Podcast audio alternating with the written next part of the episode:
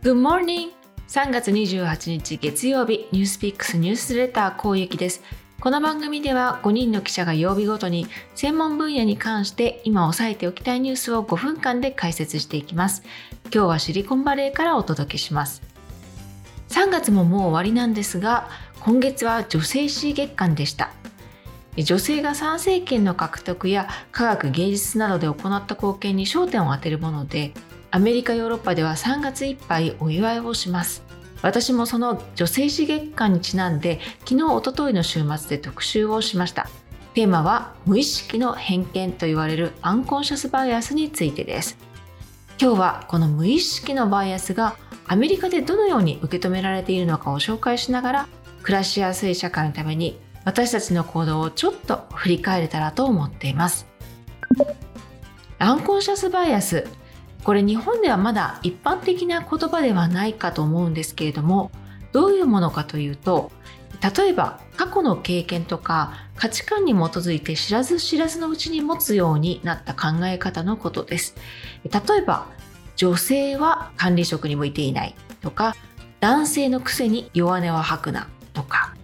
シニアはパソコンが苦手ですね。また親が単身赴任ですと聞くとお父さんが単身赴任と思ってしまうとかこれも全て無意識のバイアスです。性別年齢人種に対して人間はそもそもバイアスを持っているものなんですけれどもここで安心していけないのは気をつけないと誰もが簡単に罠にはまってしまうっていうことです。バイアスの罠にはまるとどうなるのか。もちろん言っている方は無意識だから気づきません。でも言われた方はモチベーションが低下したり疎外感を感じたりします。意見を言わなくなったりしてイノベーションも生まれにくくなってしまうわけです。私はアメリカに来てこのバイアスが普段からすごく意識されているなと感じます。女性の友達と話をしている時のことなんですが、会議で彼女がリードしているプロジェクトなのに、同席する人たちが彼女の同僚の男性の方ばかり見たり質問をしたりしたそうです。彼女はこの様子を上司に相談しました。またある女性は正社員で何年も働いているのに男性のインターンを飛び越えて駒遣いはなぜか私。今転職しようともっていうふうに言うんですね。会社の環境によって人材が逃げていってしまうわけです。こういう話を聞くと、無意識のバイアスという問題は、私たち一人一人、そして企業としてもしっかり対応しないといけない問題だと感じます。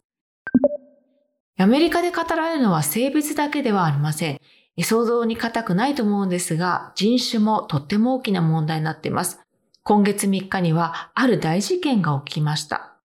アメリカのニューヨークタイムズ紙がテニス界の女王セリーナ・ウィリアムズさんのベンチャーファンドを紹介する記事の中で、なんと間違ってお姉さんのビーナス・ウィリアムズさんの写真を載せてしまったんです。これなんていうことでしょうか？という感じなんですけれども、これどういうことかというと、黒人の人の違いがわかりませんと言っていることに等しいわけです。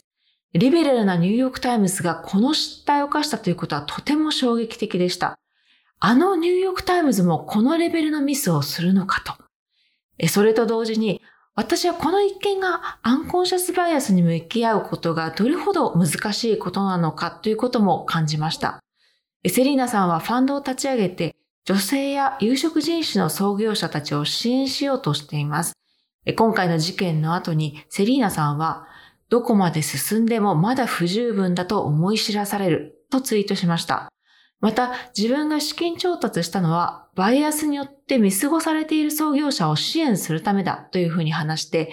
私でさえ見落とされているんだから、と皮肉を込めて投稿しています。バイアスを取り除いていろんな能力やバックグラウンドのある人を採用しようという流れは企業で加速しています。特にシリコンバレーはエンジニア職も多くて、男性、そして白人、アジア人がとても多いです。その一方で女性黒人というのはとても少数派です。企業側もそれを変えようとしています。ちなみに Google で見てみると、社員の男女比は男性67%、女性32%です。科学、工学、数学といったいわゆるステム分野への女性の大学の進学率は32%。ステム教育を受けた女性のパイがそもそも少ないので、採用で頑張っても結果がついてこないという事情も確かにあります。この状況からには女性たちがもっと理学系を目指せる教育、そして社会が変わる必要があります。そもそも女性が STEM 教育に進まないのは理系の科目が得意じゃないからでは？ということを思うかもしれませんが、そのようなデータは出ていません。そこには女子は〇〇すべきという制約があったり、科学技術は男子が得意という社会のバイアスで結果的に女性が科学や技術に触れる機会が減っている背景があると指摘されています。特集を通して男女関係なく、まずは自分が自分に足かせをはめていないのか、そして自分の言葉や行動が誰かの足かせになっていないか、改めて考えさせられました。